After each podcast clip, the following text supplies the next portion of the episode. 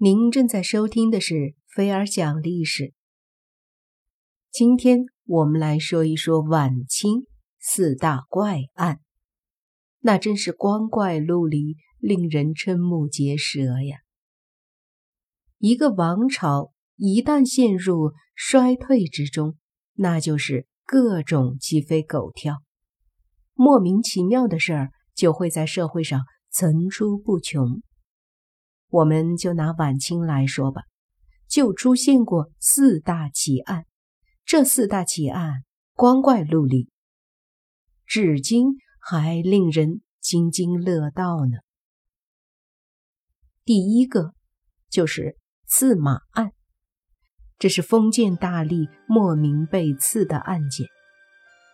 这个案子可以说是大清皇朝两百多年都没有出现过的怪事儿。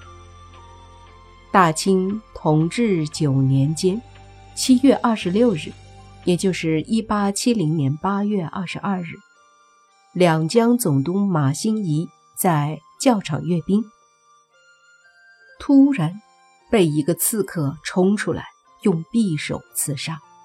第二天就伤重不治身亡了。这两江总督是什么人呢？大清八大总督之中，两江总督可以说地位是仅次于天子脚下的直隶总督，是大清最重要的官员之一，竟然光天化日之下被人刺杀了。那刺客是谁呢？刺客怎么样了呢？这刺客当然就是当场被捕，他名字叫张文祥。那这张文祥为什么要刺杀他呢？官府审了半天都没审理出来。这张文祥只说了刺杀原因是马兴仪误人不义，之后就再不肯透露了。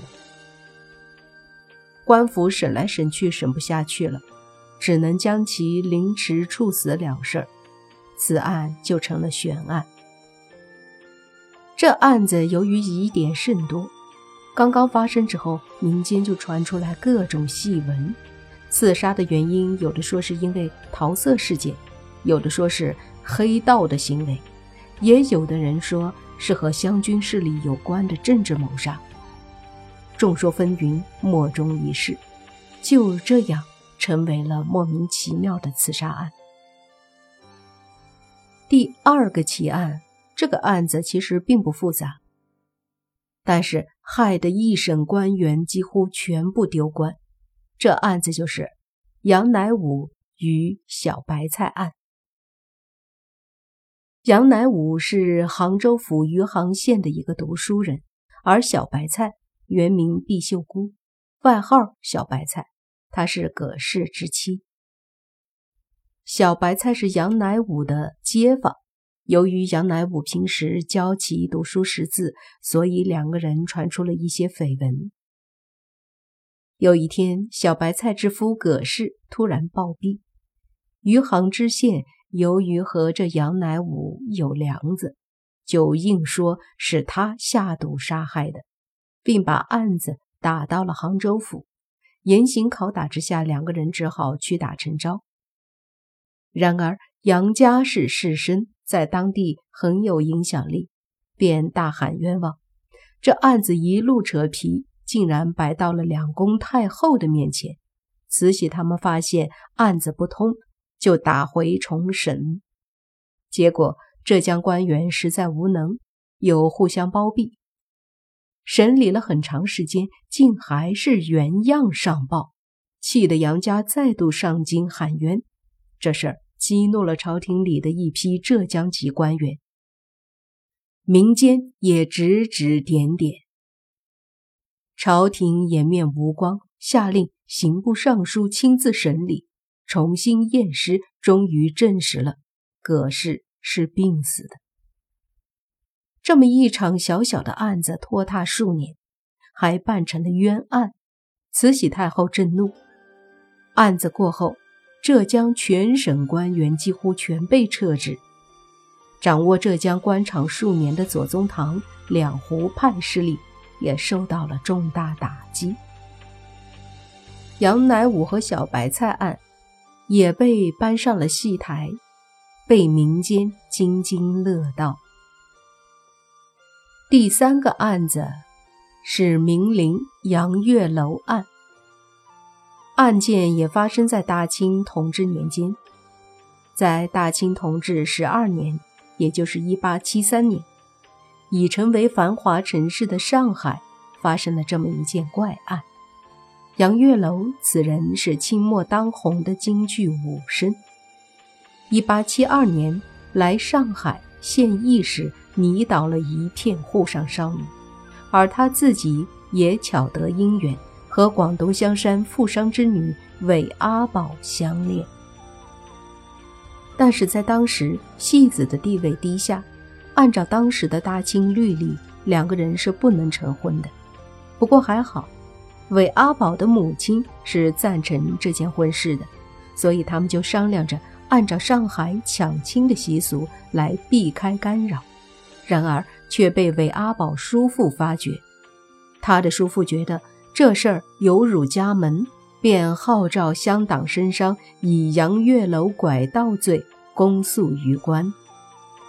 无巧不成书，当时上海知县叶廷眷正好是广东人，他二话不说直接上刑，然后判韦阿宝掌嘴两百，杨月楼发配，婚姻无效。韦阿宝之母。因为此事羞愤病故，还好赶上了慈禧太后四十大寿，杨月楼被幸免，而韦阿宝被逐出家门后下落不明。这事儿在上海滩引起舆论哗然。首先，杨月楼是名人，韦杨婚姻又有明媒正娶的程序，即使是门不当户不对，也和拐盗之事毫无相关。官府如此处置，引得一片谴责。而此案也由于引发社会对于一些新旧观念的激烈争论，也就被列为了奇案。最后这一件案子是灭绝人伦的恐怖案件——通州奇案。在这案子当中，由于过于阴森恐怖，很少被人提起。案情是这样的。传闻在江苏南通州某地，一个寡妇王徐氏年轻貌美，生有一女王金定，一子王官宝。然而他难耐寂寞，竟和当地一个和尚纳云私通。有一天，九岁的官宝发觉此事，当堂赶走纳云，并追赶到寺庙，将其痛打一顿。这和尚不敢再来了。王徐氏发现情郎再不来了，非常的愤怒。愤怒之下，竟然杀死了关宝，并逼迫他的姐姐金定帮忙，将其分尸塞在油坛里，又恐吓金定，如果泄露此事，他就会像宫宝一样被杀死。但由于儿子没去私塾，先生发现不对。开始报官，几番折腾下来，这案子终于事发了。如此惨案可以说是人神共愤。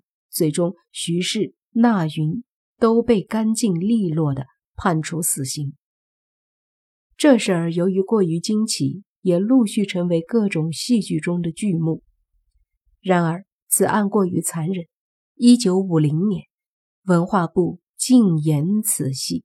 一九八五年，在将清末四大奇案编著成书的时候，就将太原奇案取代此案编入了晚清四大奇案当中。